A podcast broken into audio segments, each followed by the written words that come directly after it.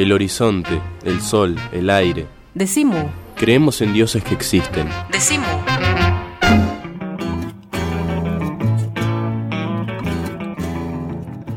Estamos en un decimú muy especial con ese amigo llamado Osvaldo Bayer, que sigue siendo una inspiración para todo lo que significa rebeldía, creación y libertad.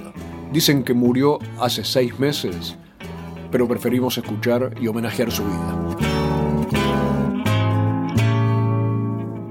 Estamos en Decimú, el programa de la cooperativa de trabajo La Vaca, con una consulta y un enigma de la historia. ¿Por qué habrá sido que Juan Domingo Perón pidió que se viera la Patagonia rebelde en todo el país? Estamos conversando con Osvaldo Bayer, que nos contaba cómo esa película, una de las más emblemáticas del cine argentino, estaba censurada en 1974, mientras el secretario de Prensa y Difusión, Emilio Abras, trataba de meterla medio de colada entre las películas de cowboys que le gustaba ver a Perón los sábados a la noche. Finalmente, Emilio Abras llamó a Fernando Ayala y Héctor Olivera para avisarles que Perón había visto la película. ¿Y qué había pasado?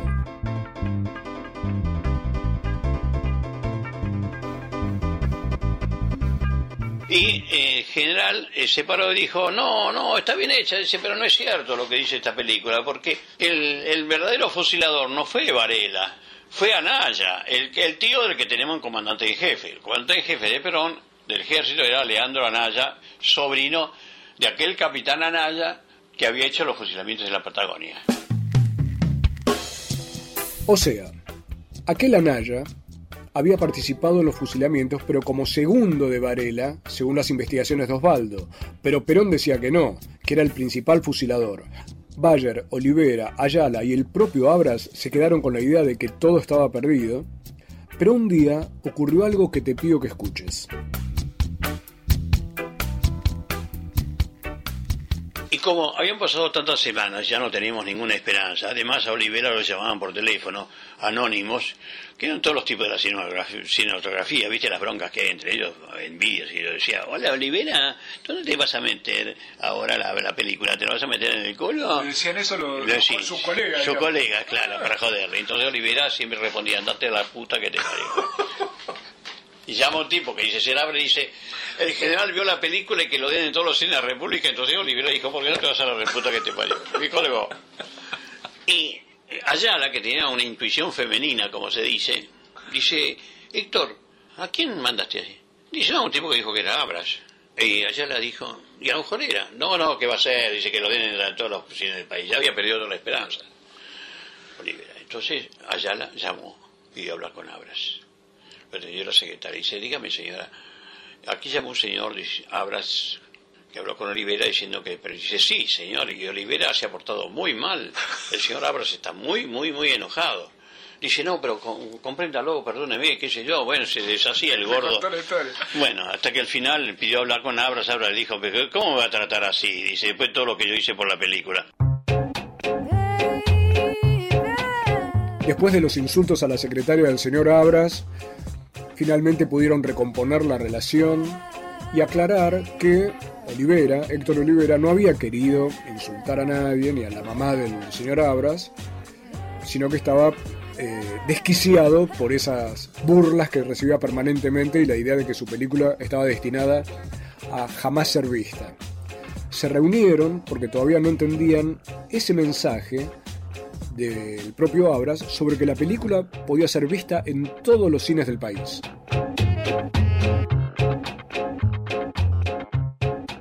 Y Abras entonces le cuenta, dice, sí, resulta de que el diario, este, ayer a la mañana, general leyó La Nación, siempre él, como buen mitrista leía La Nación, esto lo agregué yo porque era mitrista. Bueno, leyó La Nación y en primera página leyó, el comandante en jefe declaró que las Fuerzas Armadas obedecen a sus mandos naturales. Y Perón tiró el diario al suelo y dijo, pero ¿qué carajo se cree? ¿Y a quién van a responder? ¿Qué, qué mensaje me está mandando a mí? Entonces lo llamó a Abra y dice, Abra, ¿cómo era la película esta que habla del tío del, comandante en jefe? Ah, la Patagonia Rebelde. Y dice, bueno, yo le voy a enseñar a este tipo quién manda acá, que la den en todos los cines. Y la dieron nomás en todos los cines. El enojo de Perón había roto la censura. La película, además de ser vista en muchos cines, fue un éxito descomunal. La gente la veía como si fuera al estadio, aplaudiendo, gritando. Ganó el premio Oso de Plata en el Festival de Berlín. Casi al mismo tiempo que ocurría esto, moría en la Argentina Juan Domingo Perón. Y se venía la noche de la AAA, que tomó al elenco y a los realizadores de la Patagonia Rebelde y los fue amenazando de muerte uno por uno, casi por orden alfabético, como ocurrió con cientos de ciudadanos de todo el país. Osvaldo Bayer y su familia marcharon a Alemania. Lo mismo ocurrió con gran cantidad de artistas, escritores y militantes que escapaban de lo que era una muerte segura a manos de la AAA, como había ocurrido ya con Carlos Mujica, Rodolfo Ortega Peña y Silvio Frondizi, entre cientos de personas asesinadas. Y para colmo, había otro problema, los vecinos.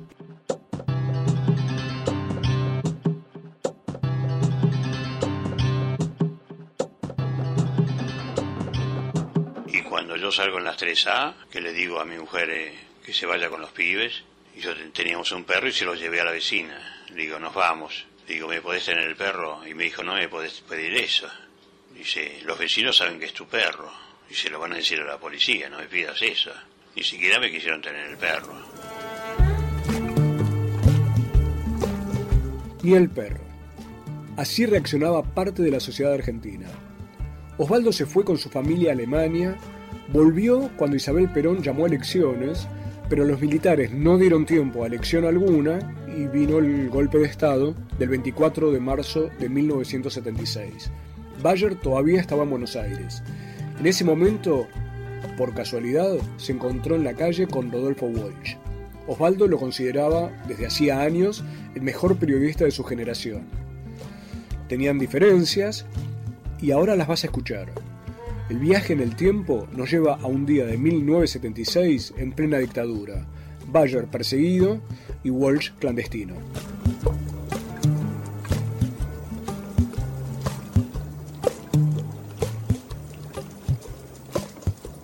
Y poco antes de salir, parece un- una novela de García Márquez, me encuentro con Rodolfo Walsh, nada menos que en Corrientes y la avenida 9 de Julio.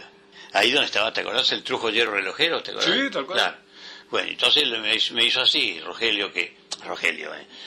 Rodolfo, que era mm, muy vivo y todo lo demás, y, este, y nos, nos pusimos a conversar mirando los relojes y de costado, porque no, por si pasaba alguno y nos reconociera, principalmente a él, ¿no? Bueno, y entonces él, mirando los relojes, me dice, ¿qué haces acá vos? Tenés que irte, Osvaldo. Y yo digo, mira quién habla. ¿Y vos? Dice, no, no, no es lo mío, vos escribiste la Patagonia Rebelde. Y digo, ¿y vos qué escribiste? Te metiste además con los sindicalistas, peor. Digo, eh, lo mío es de hace 50 años. Dice, no, no, pero lo tuyo es mucho más bravo que lo mío. Nadie, todos nos sentíamos inocentes, ¿viste? Bueno, y entonces dice, "Eh, vamos al café de, de la media cuadra, que había un cafecito ahí por calle Corriente. Nos metimos ahí en, en la última mesa, no mirábamos a la puerta por las dudas. Y es ahí cuando yo le dije, mira, Rodolfo, yo no comprendo una cosa de vos. Porque nosotros somos el mismo año, del año 27. Digo, nosotros vivimos el primer peronismo, los dos. Y era derecha pura, le digo, acordate. Y digo, y no comprendo cómo vos te hiciste peronista. dice, no, no te equivoqué, yo no soy peronista, yo soy marxista. Y me dijo, pero ¿dónde está el pueblo? Digo, sí, el, pueblo es peronista, pero no es revolucionario, no te equivoques. Dice, no, ya vamos a ver, me dijo. Me acuerdo, es una última frase que, que, que hablamos, después nos despedimos para siempre, ¿no? Nunca más lo volví a ver.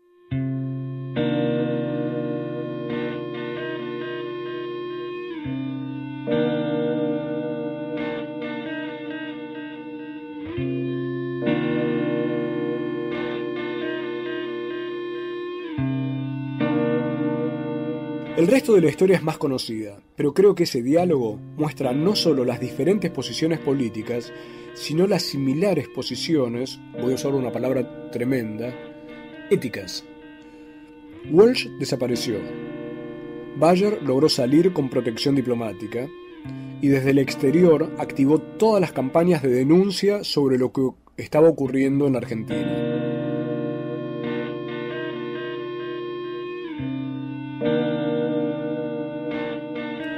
Ya vamos a volver para que escuches qué pasó el día que Bayer estuvo en Mu, hace muy poco, presentando un libro con un par de historias que nos quedaron pendientes. Aptas para todo público. A esta vaca no le gusta mugir sola. Decimu. Decimu. El Sindicato de los Trabajadores de las Telecomunicaciones, pluralista, democrático y combativo. Nuestra página web www.foetrabsas.org.ar. Si sos telefónico, sos de Foetra.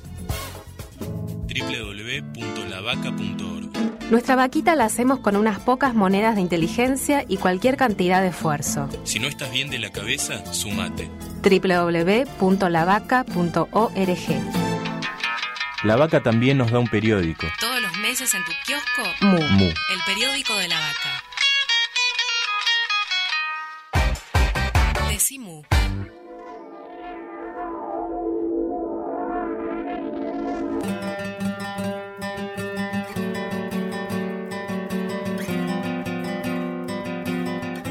Último bloque de Decimú, el programa de la cooperativa de trabajo La Vaca, hoy dedicado a esta historia para mí apasionante que nos contó Osvaldo Bayer, que aparte nos habla tanto del tiempo presente. Ahora resulta que en medio de nuestras charlas, que eran como habrás visto en los bares, en su casa que él llama El Tugurio, en medio de fotos de Marlene Dietrich, que es como su amor imposible, y su propia esposa, la, la esposa de Bayer, eh, Marlies, ya lo toma resignadamente a semejante amor platónico. Pero bueno, en ese ambiente le propusimos a Osvaldo que viniera a Mu Punto de Encuentro a presentar el libro Argentina Originaria de Darío Aranda.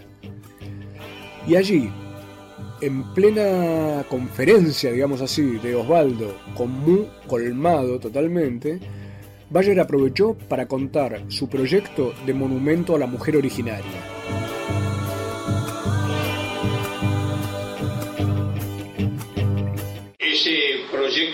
Enseguida el escultor Andrés Arneri, que ha sido capaz de hacer el monumento al Che Guevara, que hoy está en Cervantes en Rosario, este, y él está juntando las, las llaves, porque no queremos eh, dinero de nadie, de gobierno ni de ningún privado, sino que queremos que se haga con el esfuerzo de todos, con las llaves de bronce que no se utilizan más. Bueno, ya tenemos miles de llaves, pero necesitamos el doble todavía. Y entonces le pediría acá a, a la revista Mu y a La Vaca y a ustedes que se hagan un depósito acá, que reciban las llaves de bronce que ustedes no utilizan más aquí, porque con eso vamos a hacer el monumento. Dicen que hace seis meses murió Osvaldo Bayer. Desmentimos esa información. Osvaldo es de los que nunca van a morir y por eso te proponemos seguir con este viaje apasionante por aquel de Simú que se llamó Confesiones a lo Bayer. Osvaldo, en ese mismo encuentro en Mu, contó una historia que nos había quedado pendiente. ¿Cómo fue que cayó preso en el año 1963? Como historiador, él estaba en Clarín en ese momento y también estaba como secretario general del gremio de prensa, pero también eh, trabajaba como historiador, investigaba permanentemente y había sido invitado al pueblo de Rauch, en la provincia de Buenos Aires, para dar una conferencia en una de las bibliotecas. Y allí contó la verdadera historia del coronel Rauch. Fíjate cómo terminó la cosa.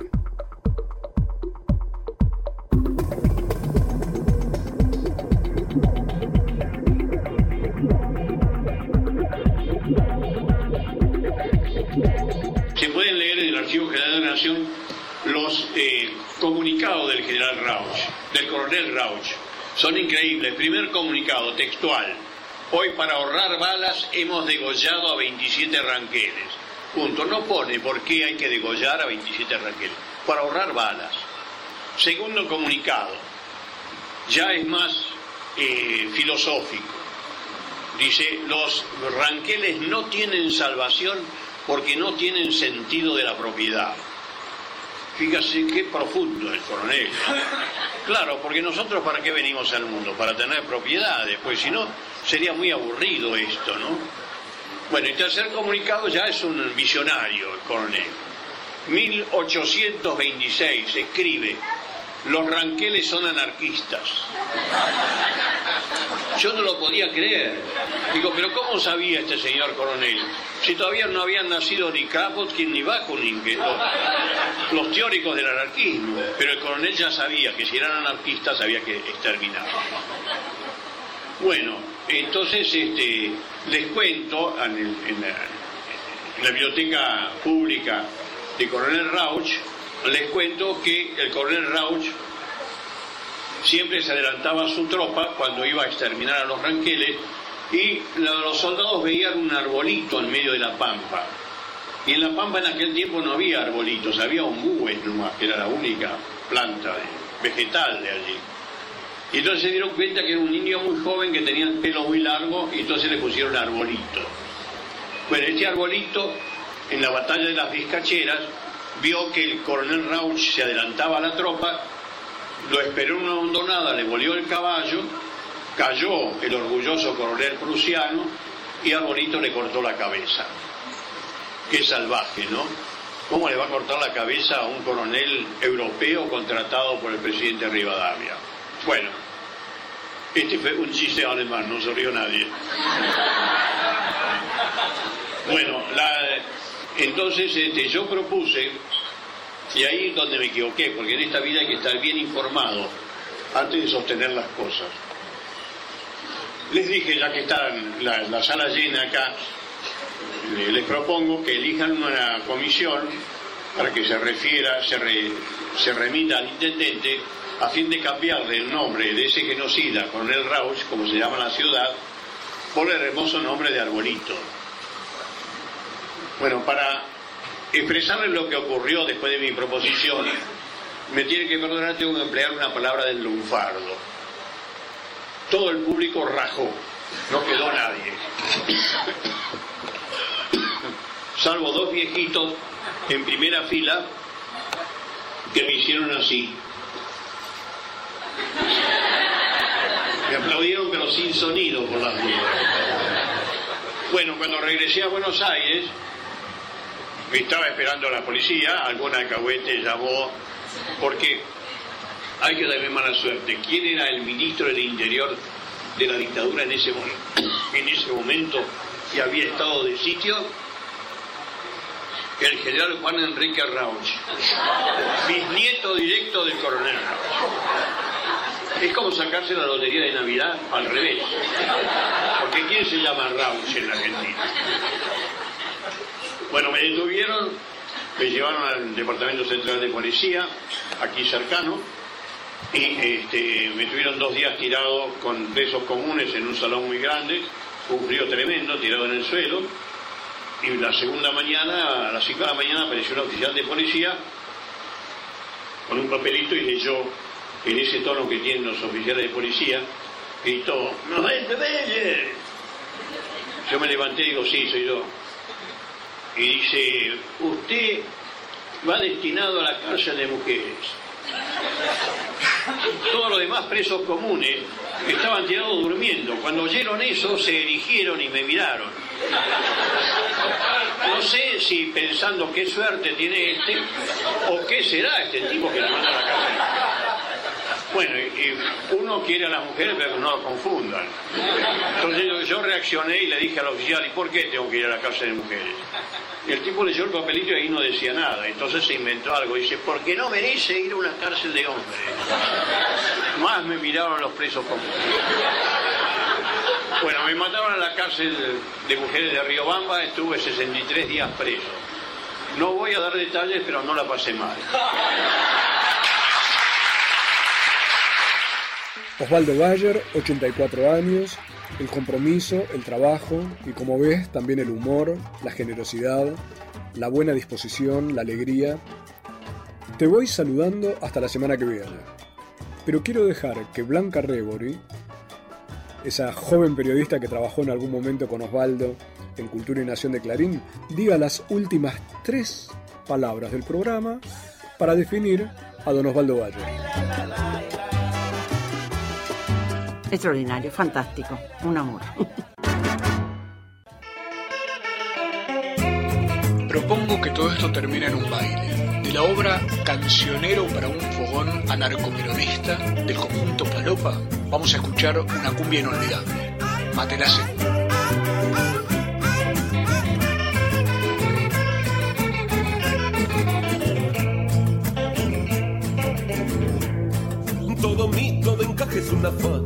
Es una farsa, es una farsa. No te preocupes porque es una porquería. La lencería, la lencería. Me gusta el pájaro que vuela en una plaza y el erotismo mal planchado de entre casa. Que siga el baile, la bolsa de las compras, los chicos en la escuela y cucharita.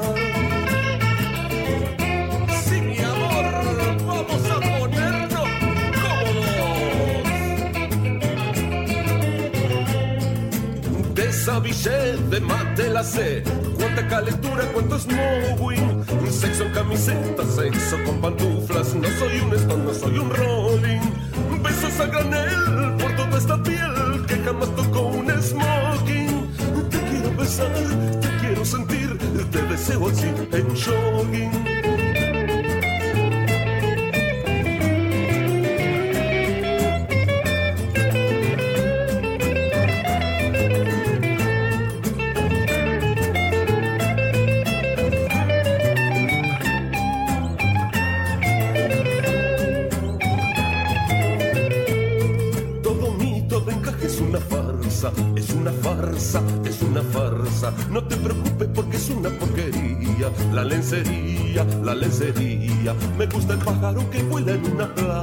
Y el erotismo mal planchado de entre casa. Que siga el baile, la bolsa de las compras, los chicos en la escuela y cucharita. Desabillé de mate la C. Cuánta calentura, cuánto snowing. Sexo en camiseta, sexo con pantuflas. No soy un stone, no soy un rolling. Besos a granel por toda esta piel que jamás tocó un smoking. Te quiero besar, te quiero sentir, te deseo así en jogging toda la vida. En jogging. Que viva el sexo. En jogging. Tengo una carpa. En jogging.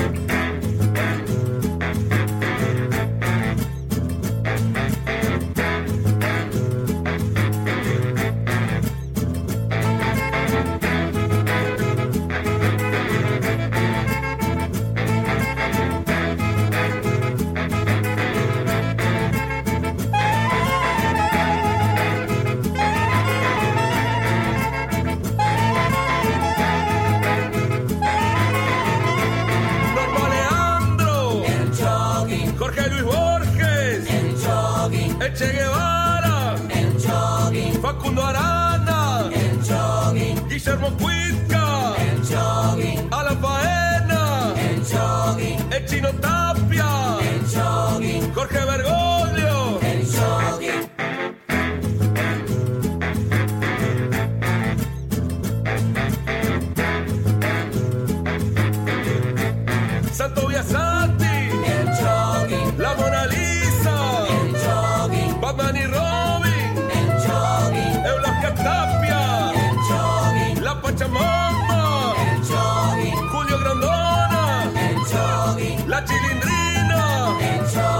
San Cayetano,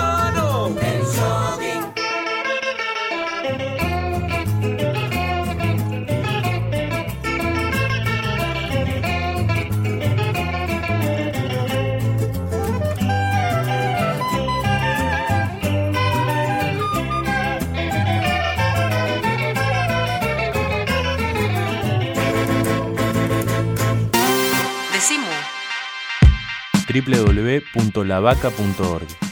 Decimu. Decimu. Decimu. Decimu.